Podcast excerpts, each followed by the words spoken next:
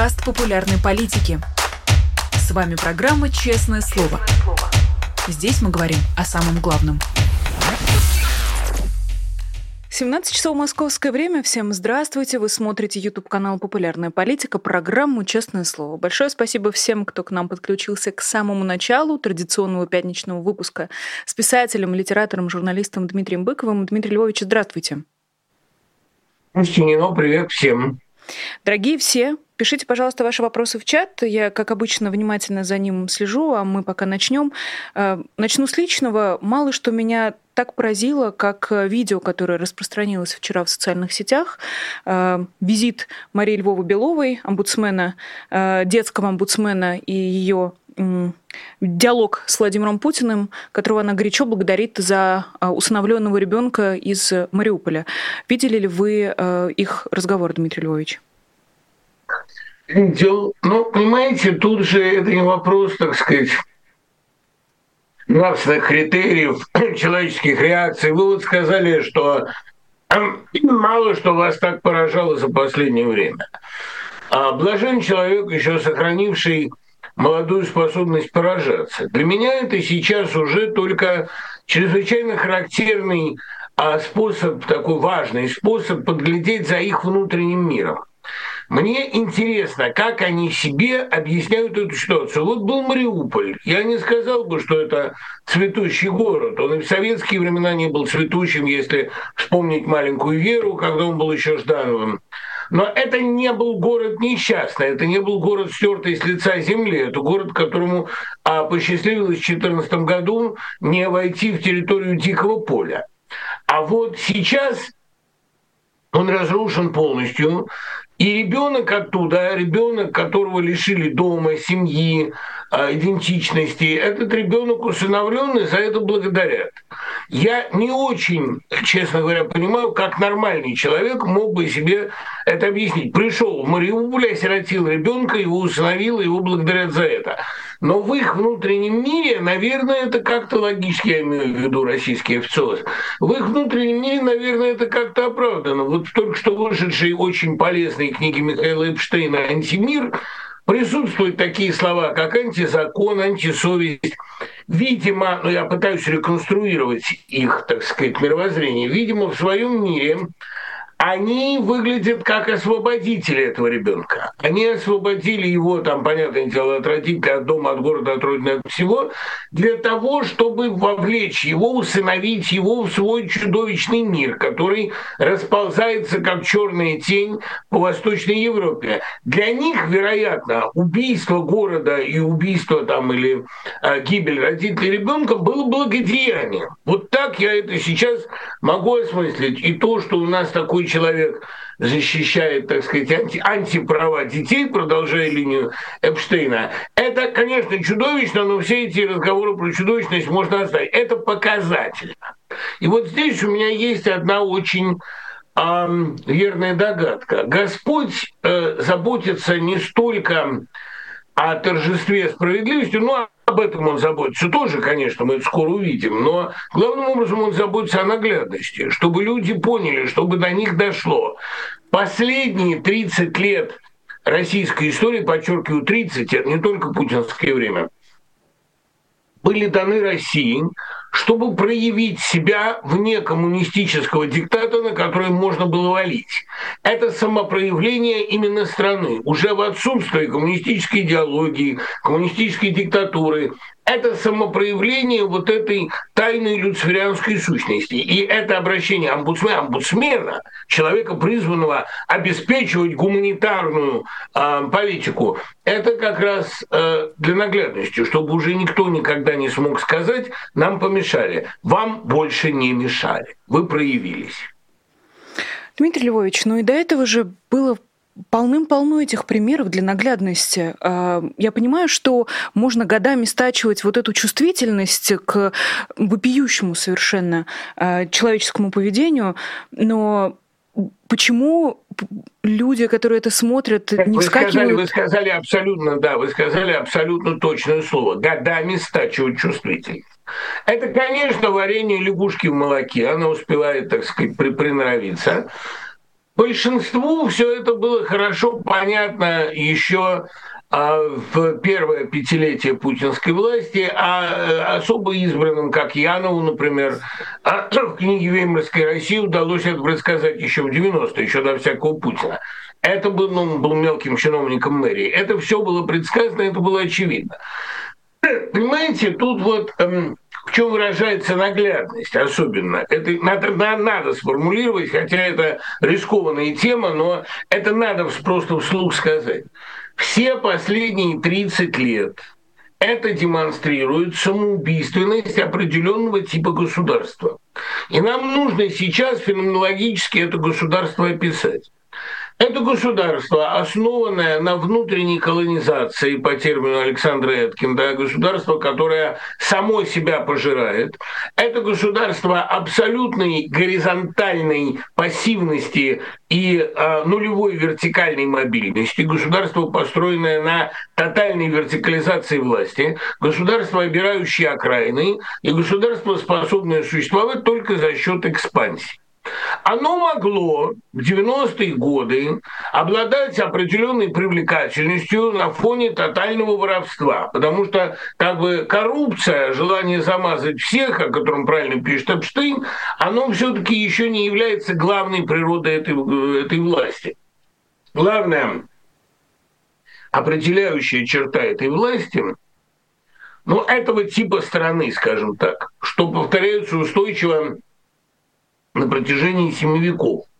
Это на внутреннем уровне неизбежные репрессии, а на внешнем неизбежный захват сопредельных территорий. Это государство не может не воевать со своим народом, потому что тогда у народа притупится страх, и не могущее не присваивать новых территорий, потому что тогда у народа не останется пряников.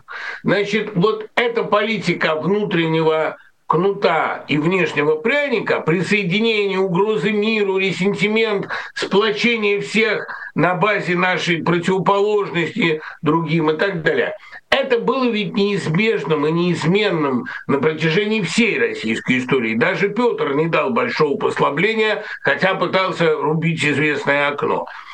Теперь вот Владимир Путин, это, кстати, очень хорошо сформулировано у Сорокина в Телурии, Владимир Путин обострил, довел до последней наглядности все тенденции этого государства. Поэтому, кстати, он войдет в историю, очень может быть, не только со знаком тотального минуса, но с одной луковкой, с одним небольшим плюсом.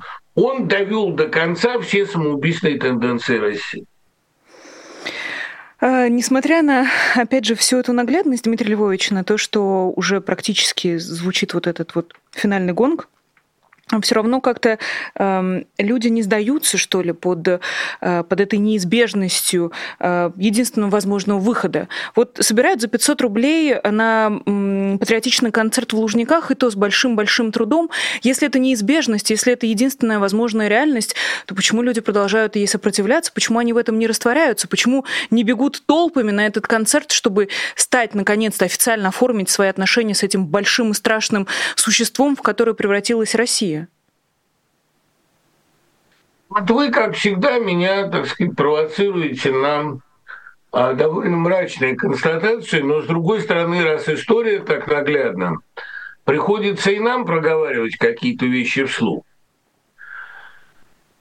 Я много раз говорил, что Россия аполитичная и вне идеологическая страна. Это имеет свои преимущества, потому что фашизм никогда не станет тут общей идеологией. Фашизироваться будут начальники, ну, посмотрите, например, там, что происходит с Дмитрием Медведевым, что он пишет. Я даже допускаю, что иногда искренне заигравший там. А население всегда будет смотреть на это издали и думать, они там пусть ходят с ума, а мы будем картошечку сажать, да, выживать как-то по-своему. А, но это палка о двух концах. С одной стороны, население, которое ни во что не верит – которая никак не инициирована, не индуцирована, не ионизирована, которая не может в себе вызвать вот эту скрытую теплоту патриотизма толстовского. Это даже и хорошо, потому что настоящей тоталитарности нет. Представьте себе 140 миллионов человек, которые все верят в фашистскую идеологию. Ну, это ужасно. Но с другой стороны, люди, которые не верят ни во что, это ведь и довольно гибельно. Противостоять фашизации они не могут. Они не могут объединиться в более или менее а монолитную оппозицию, вообще в конгломерат. Это вот, как говорил Борис Кочубей, нельзя сжать гнилую картофельную, она протекает между пальцев. Это гнилое население, население, которое не способно консолидироваться. Ну хорошо, но не верит в зло. Подождите, ко мне тут ловится в дверь важный персонаж.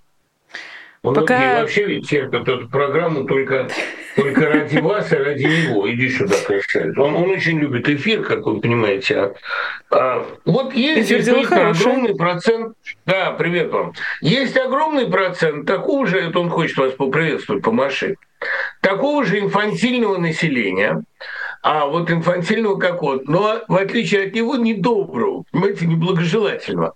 Это население, оно, конечно, не фашизируется, но ведь оно и в добро не верит. Оно ведь и объединится на базе чего-то более или менее позитивного тоже не способна. Вот у нас э, на эхе, я никогда не привыкну к этому живому гвоздю, так говорю на эхе, у нас в Одине э, был разговор о Гроссмане. Я под это дело перечитал «Жизнь и судьбу», как раз исполняется там 61 год со времени ареста романа, изъятия книги. И вот я заметил потрясающую штуку. Ведь главное содержание жизни и судьбы – это именно все-таки жизнь народа это народ объединенный идеей, что за Волгой для нас земли нет. И мы должны как-то объединяться. Это действительно, а, как и «Война и мир», единственное, что роднит этот роман с «Войной и миром», это все таки вера в то, что люди на каком-то последнем пределе находят и солидарность, и внутренний а, героизма, и даже удивительную русскую способность шутить под пулями, налаживать уютную жизнь в блиндаже, как-то обустраиваться в аду. Но как раз сегодня мы не видим этого. Мы не видим в современной России никакого образа народа, не видим людей, которые способны были бы объединиться даже на базе путинской идеологии. Это, кстати, довольно сильный наркотик. Присутствие на факельном шествии или на э, концерте таком патетическом. Это же не дает нам э, так, как бы, ну, ну, никаких оснований говорить, что они верят Путина. Я терпеть не могу себя цитировать, знаете, но приходится, у меня были такие стихи, есть обратная дорога отступившимся от Бога, но предавшим даже дьявола назад дороги нет. А это страна, которая даже вокруг дьявольской идеи не может объединиться. Это ужасно. И поэтому я очень слабо верю в то, что этот же народ, который вечно в стране, вечно не виноват, сможет когда-нибудь объединиться на базе идей гуманистических, на базе идей там, служения, морали и так далее. Это, вы знаете, один, эм, не забыл я его, один социолог сказал, это очень хорошо, что народ покорен Путину, он потом также будет покорен легитимной власти. Он не покорен, вот это надо понять, он безразличен. И он также будет безразличен и к легитимной власти, и к собственной судьбе. Дмитрий Львович, ну, может быть, наркотик просто перестал действовать? За 8 лет развилось привыкание, и Владимир Путин, пытаясь подобрать новую дозировку, уж простите, дорогие зрители, что мы в этом ключе ведем разговор, э, ошибся. Что-то не то предложил э, своему избирателю. Может быть, рецепт надо было другой подобрать, и все было бы как раньше? Знаете, довольно долгое время, здесь, здесь мне нужна ревизия некоторых уже собственных опасений, довольно долго в России действовал вот этот вот закон, когда э, нас можно худо или бедно сплотить на идее противостояния остальному миру. Я не скажу, что это наркотик, который действовал, но это, в общем, ресентимент, да, когда действительно пропасть между россиянами, богатыми и бедными, лояльными или нелояльными, все-таки всегда была меньше, чем пропасть между россиянами и остальным миром. Это действовало, действовал такой синдром, что на тему внешней вражды страну всегда можно было завести. Но вот сейчас, мне кажется, в этой области не то, что наркотик перестал действовать, и, кстати, наркотик очень локального действия, очень временного, а произошло, мне кажется, некоторое охлаждение к самой идее войны. Я не, не очень понимаю, почему. Одна догадка, что это коснулось каждого, потому что мобилизация продолжается и трупов приходит все больше. Вторая догадка, кстати, к смерти тоже ведь российское население относится довольно легко. Жизнь не такая, чтобы ею дорожить. Поэтому я думаю, что здесь и дефицит побед, и какая-то определенная усталость от этого сверхнапряжения. Вот я думаю, что на концерте после федерального послания людям вколют лошадиную дозу вражды к остальному миру, но это уже не подействует. А у меня остается надежда, на спасительную инертность человеческой природы. Вечно поднимать, вечно возбуждать людей на идею убийства, на идею вражды невозможно. Даже дело не в том, что душа по природе там христианка, как говорил Чертулян. Иногда человечество об этом забывает. Проблема в том, что э, состояние бешенства это состояние временное, да, и довольно рандомное, оно довольно случайно возникает. Здесь даже не усталость, здесь, понимаете, бесконечно нарастающая безразличие к своей чужой судьбе. Поэтому вечно играть на этой струне, сначала на струне Крымского консенсуса, потом на струне Мариупольского консенсуса, невозможно. А мне представляется, что мы наблюдаем сейчас а, духовный перелом. Ну вот теперь вопрос. Вопрос для меня самый страшный. Перелом ли это к лучшему? Или это перелом к уже тотальному безразличию, безверию и полной а, такой духовной смерти? Пока в истории России, обратите внимание, после пика ее влияния в 19-м, начале 20 века наблюдался только спуск вниз. Большевики были хуже царизма, а рыночники во многих отношениях хуже большевиков, потому что у них не было даже идеологии просвещения. Путин хуже рыночников. Не движемся ли мы к чему-то, что будет хуже Путина? И я не говорю о фашизме. Фашизм уже полноценный построен. Но следующей стадией за фашизмом может быть безразличие, полная духовная смерть. Не накатывает ли на нас это? И вот самое трудное, сейчас главную вещь скажу, самое трудное, что нам предстоит – когда Путин дорушит страну, как дорушил он Мариуполь, ее надо будет из этих руин поднимать. Но найдется ли тогда хоть один человек из неуехавших, который бы еще верил в такую перспективу? Дмитрий Львович, а как вам кажется, а как далеко в поколениях э, может отзываться этот перелом? Ну, знаете, а, многие сейчас пишут о пророческой сущности русской литературы. Я не вижу в этом ничего особенно а, пророческого. Как говорил Александр Кабаков, Царство Небесное, у нас тут все по кругу, знай, экстраполируй.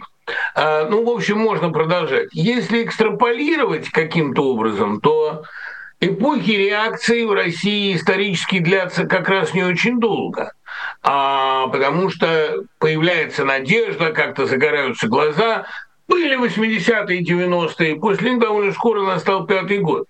Я не знаю другого, есть ли у страны, а у политической нации, если хотите, есть ли у страны ресурс самовоспроизводства? Может ли она еще один раз поверить в себя?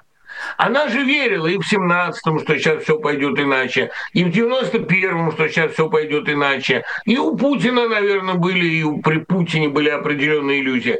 Сейчас этих иллюзий нет. Нет ощущения, что Россия может быть другой. Эта ситуация в некотором смысле беспрецедентная. Понимаете, вот а мне очень многие старики, я же всегда общаюсь со своими учителями, говорили, а болезнь пустяковая, там насморк какой-нибудь, да, нет ресурса выздоравливать, нет сил взять себя в руки, встать с дивана просто, Незачем продолжать жить, нет мотивировок для этого. И это самое страшное в старости, когда любая болезнь может тебя убить, потому что у организма нет больше ресурсов сопротивляться. Я боюсь, что Россия переживает сейчас – глубокую старость, а в глубокой старости для того, чтобы лечиться, даже просто лечиться, не выздоравливать самому, как выздоравливает там 20-летний, просто даже для того, чтобы лечиться, нужно уже себя заставлять.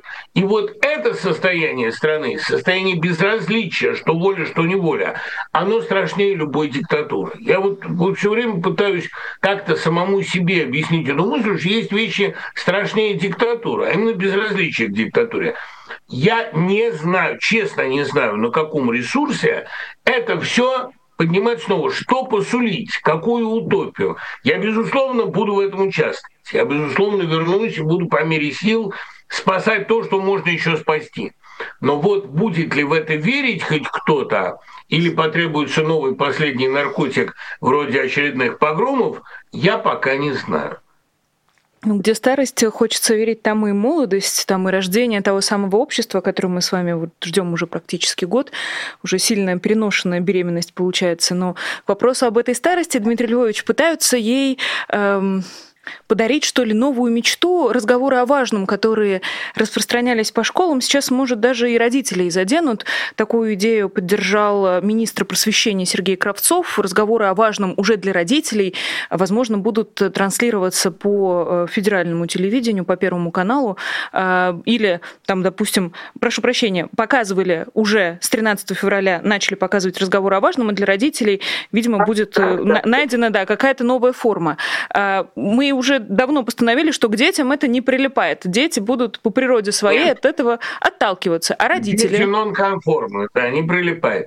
Видите, это вот что называется твое же слово, да не ты бы молвил. Дело в том, что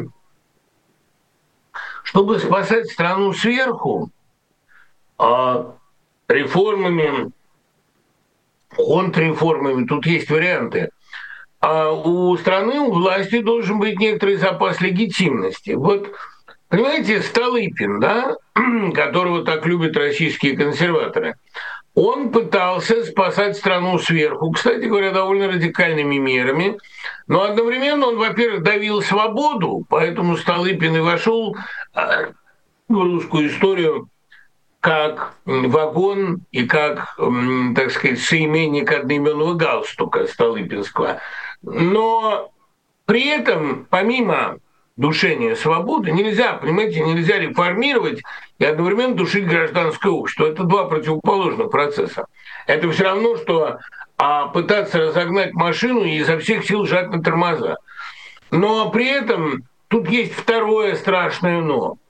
У этих верхов вообще-то нет ни легитимности, ни какого-то имиджа более-менее позитивного чтобы предлагать стране надежду.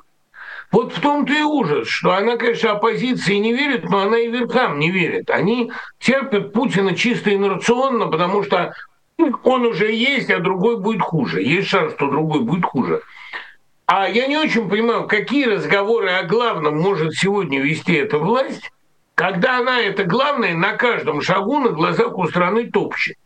У меня вот был такой опыт разговора с Лимоновым, я как-то у него интервью брал, я говорю, вот тут правительство озаботилось поддержкой нравственности. Как вы думаете, получится что-нибудь? Он говорит, да как они вообще смеют произносить это слово? Какая может быть нравственность? На страже какой морали они могут стоять, кроме тотальной запретительской? Они что думают, если они борются с искусством под знаком борьбы с порнографией, это что ли будет борьба за нравственность? О какой морали могут говорить люди, которые попирают мораль самим своим существованием? Лимонов, он никогда не был идеалистом, он никогда не был верен э, российской власти. Он всегда был радикальнее, правее, там, э, изобретательнее, как угодно. Ну о какой морали, о каком главном они могут говорить, когда они сами а, такой сквозной наглядный образ не главного? Когда они сами, вот это, кстати, хороший термин, дарю его вам, когда они триумф абсолютной второстепенности. Главное – это те люди, которые умеют задавать тренды, что-то выдумывать. Из них самым креативным был Сурков, которого сейчас для напоминания о себе хватает только самому себе задавать вопросы и отвечать на них «да-да, нет-да». Это хороший пиаровский проект. Напомнил о себе, от лица Чеснокова себя спросил и от лица Суркова себе ответил. Но если даже он демонстрирует такую нищету воображения и стратегии, то что говорить там про остальные? Какие главные? О каком главном? О главном должны говорить люди, которые это главное олицетворяют. Такие люди, как был в свое время Солженицын. И то телеобращение Солженицына в 90-е уже никто не слушал. если не главные люди, второстепенные и третьестепенные люди говорят с вами о главном, вас прежде всего поражает стилистический диссонанс. Поэтому получается, что это будут разговоры о главном злодее. Разговоры, которые, честно вам скажу, мало кому интересны, потому что злодей тоже неинтересный. Я боюсь вас спросить, о чем же тогда скажет Владимир Путин на своем послании? Думаю, три вещи. Вещь первая, констатация. Всегда надо прислушиваться к Кириенко. Он у них теперь Сурков. Он у них теперь идеолог. Он уже сказал, что войну надо сделать народной. Вот они скажут, что война стала народной, что она затронула всех, что поставки немецких танков, танков с крестами, хотя в 1943 году никаких леопардов не было. Ну, то, что озвучила Симонян, да, противно, но тоже надо прислушиваться. Теперь вы получите Сталинград. Вы дали Украине танки, теперь вы получите Сталинград. Интересный, конечно, Сталинград, который сам напал. Ну, представим себе, что это у них в голове такая конструкция. Значит, э, первая констатация народной войны. Второе, отказ от всякой риторики про наших партнеров, наших собеседников – а прямое утверждение, что мы враги всего мира и что весь мир а, пытается нам вставлять палки в колеса, но мы никогда. И третье, безусловный шантаж ядерной дубины, размахивание ею. То есть Понимаете, ведь это же риторика, которую нужно все время разгонять. Она должна идти по восходящей. Ну, как идет она у Медведева, у которого она а, дошла уже до такого прямого хамства, что я не знаю, что дальше, что битье стекол уже. Да?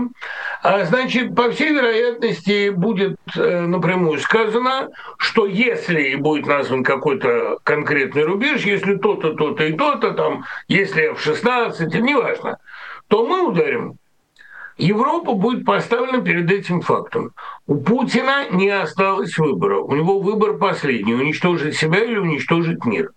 Понятно? Ну, в общем, Достоевский это тоже сформулировал давно. Миру ли провалиться или мне чаю не пить?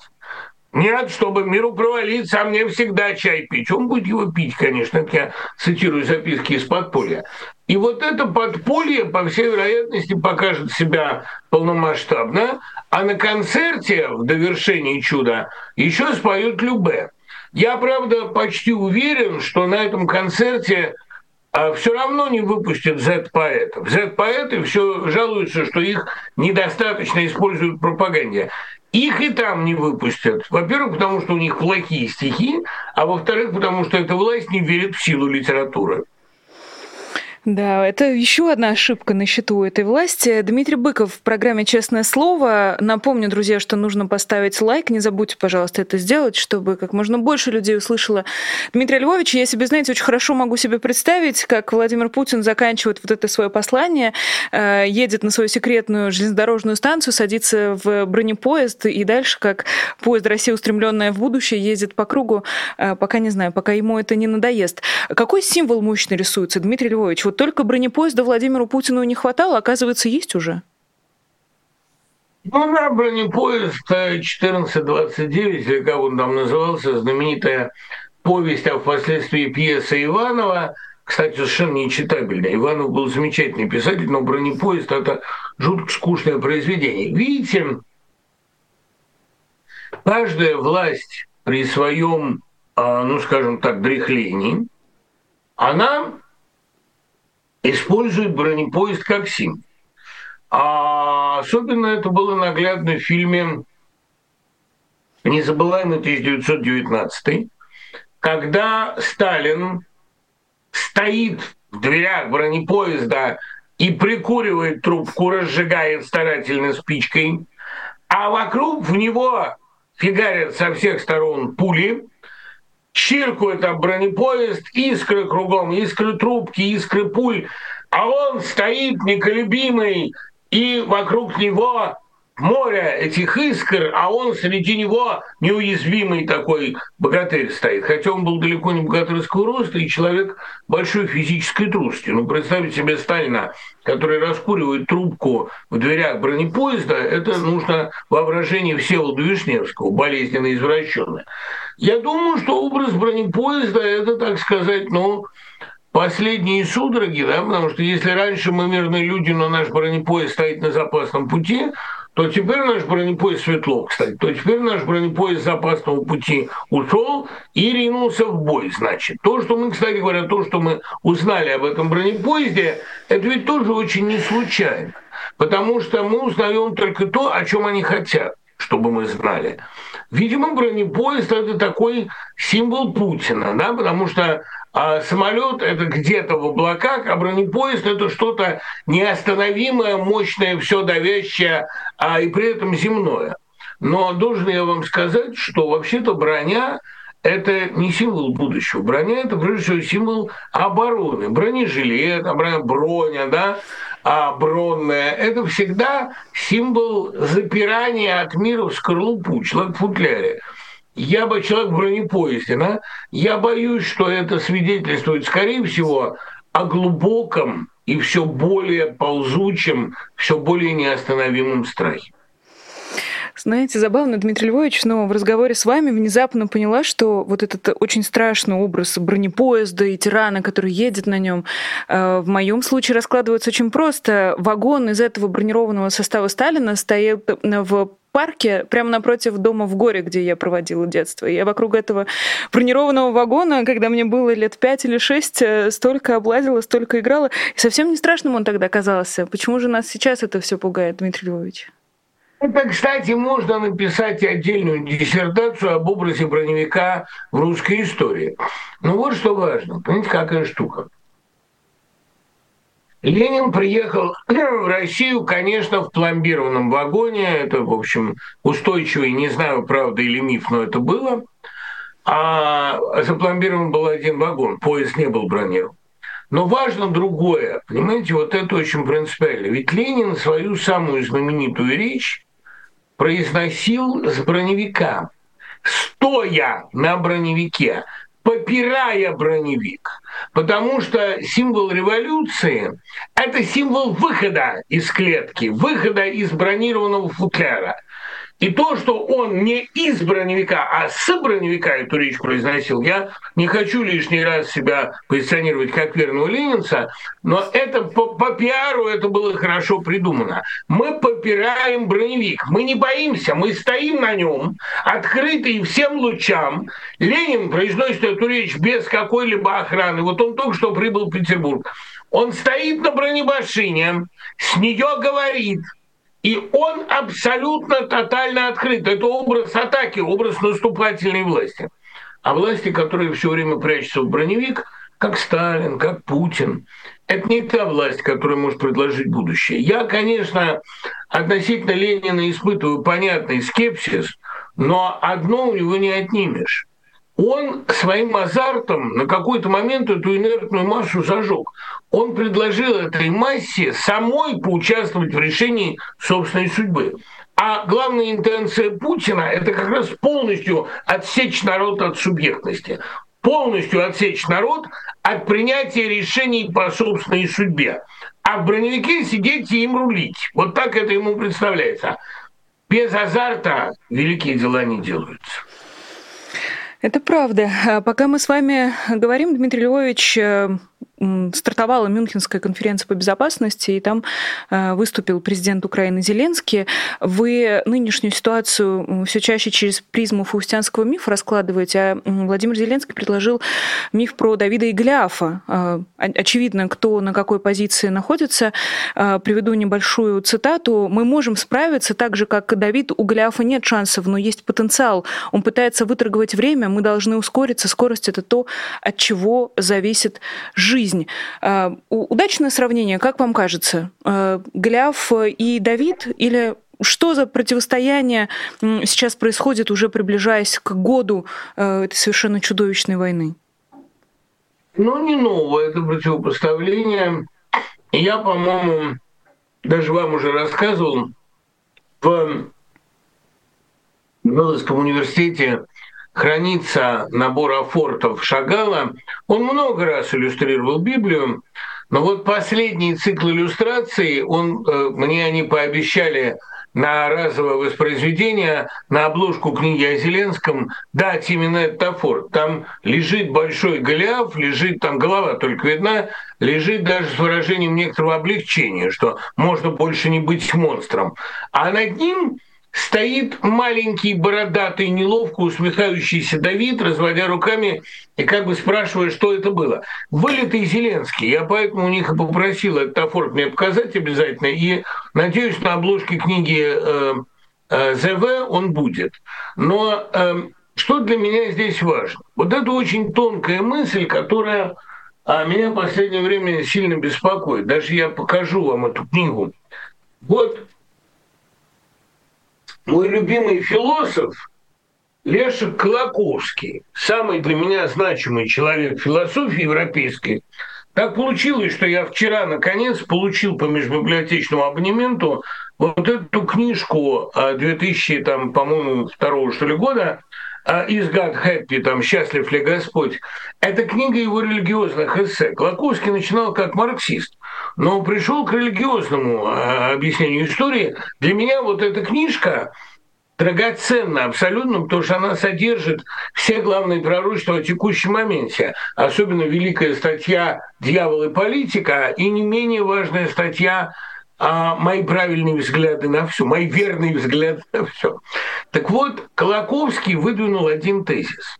Дьявол а во времена просвещения добился известных успехов, отрицая сам себя, маскируясь, говоря, что его нету, делая вид, что политика – это результат экономики, что политика – результат материальных вещей. Под это дело он скрытно наворотил довольно много зла. А совершенно точно, что дьявол в 20 веке показал лицо. Мы живем во времена вторжения мифа в политику. Мы живем во времена, когда материалистические объяснения перестали работать. Потому что с точки зрения материализма уже Великая Французская революция показала, что материализм не работает. Людям дают свободу, они используют ее для того, чтобы смотреть на публичные казни и устраивать их в большом количестве, и устраивать оргии всякого рода. А человек не стремится к добру, человек к чему-то другому стремится. И вот наше время примечательно, прежде всего, тем, что момент объяснения великих исторических катаклизмов стал религиозным, мифологическим. А вот, кстати, любопытный вопрос.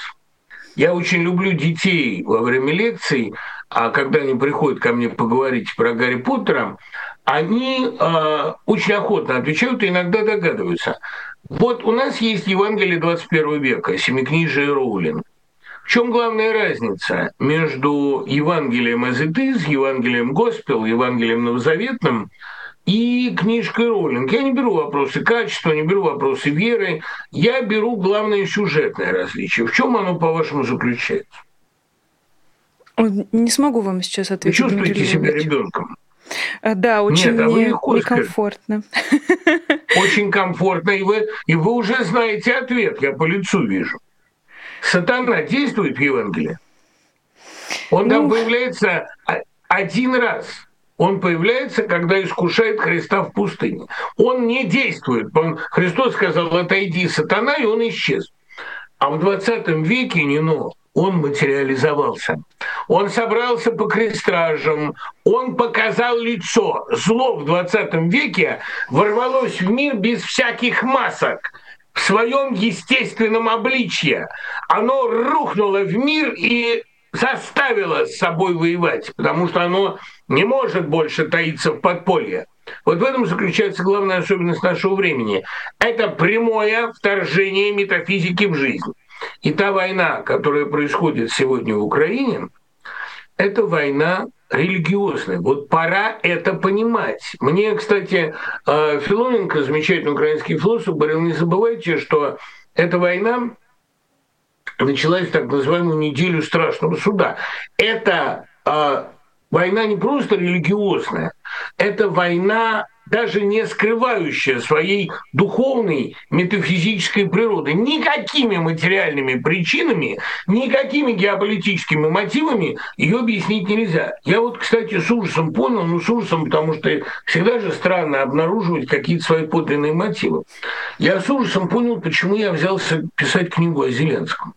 Я пытаюсь отрезать, ну не, не ради же конъюнктуры, понимаете, потому что писать сейчас книгу о Зеленском, значит очень сильно подставляться.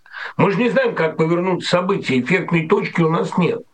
Но я пытаюсь для себя отрефлексировать даже не тот когда-то очень важный для меня факт, что э, страну возглавил комедийный артист который еще незадолго до этого на сцене квартала блистал с рискованными шучками.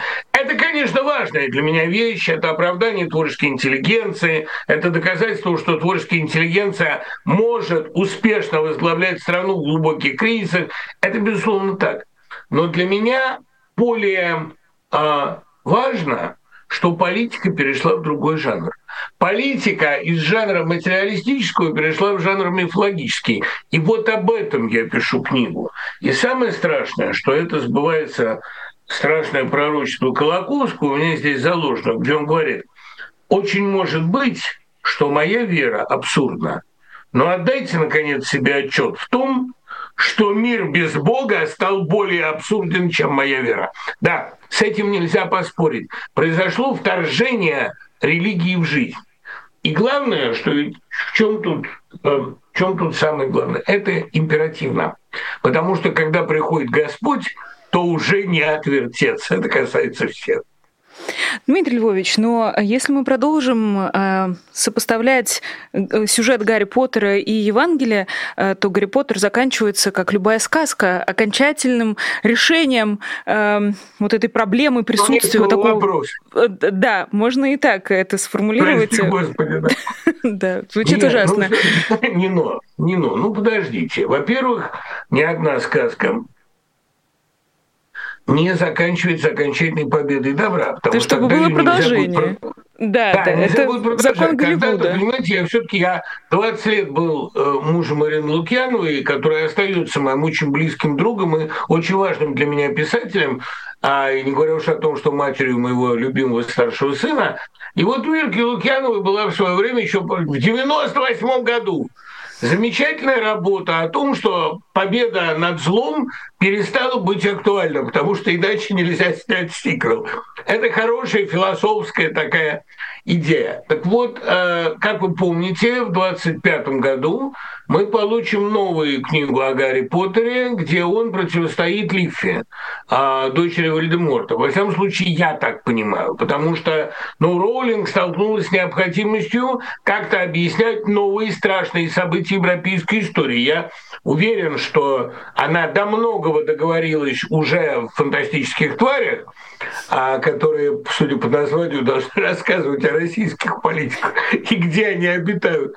Но а, главное, что мы в 2025 году получим новую книгу в серию о Поттере. Это окончательной победы не может быть. Я должен сказать, что, в принципе, вот эта идея неокончательной победы, она мне не близка. Зло получает все более сильные удары, ему все труднее подняться. Каждая битва представляется последней. Одно очень важное пророчество э, Роулинг кажется мне важным. А эта война была выиграна при Хогвартсе. Последним бастионом становится молодежь. Дамблдора уже нет. Ученикам приходится. Сыновья уходят в бой. А эта битва выигрывается молодостью против древнего зла.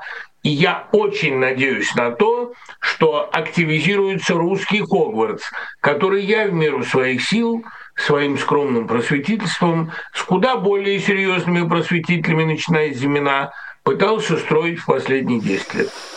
Дмитрий Львович, ну тут я с ужасом подумала, что и у Владимира Путина есть дочь, и не одна. К чему такая наглядность? Зачем нам все эти переплетения и параллели, Дмитрий Львович? Неужели все настолько предопределено?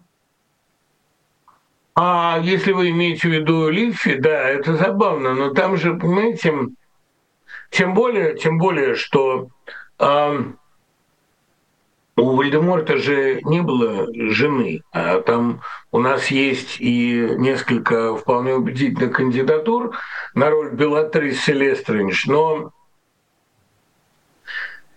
да, вот вы сформулировали самую главную штуку, потому что, понимаете, Вам, как такой вот беспримесной красоте, присуще чувство этического. Это всегда бывает.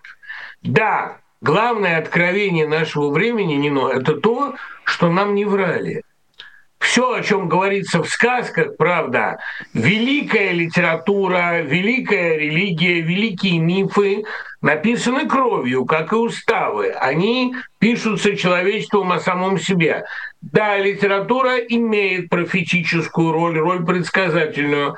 И это потому, что реальность развивается по канонам великих мифов. Мы живем во времена прямого вторжения Евангелия в историю. Но как вы знаете, когда Бог посещает мир, он не заботится о комфорте принимающей страны. Да, мы живем в страшное время, но мы живем в безумно интересное время. Интересное потому, что на кону главный вопрос истории.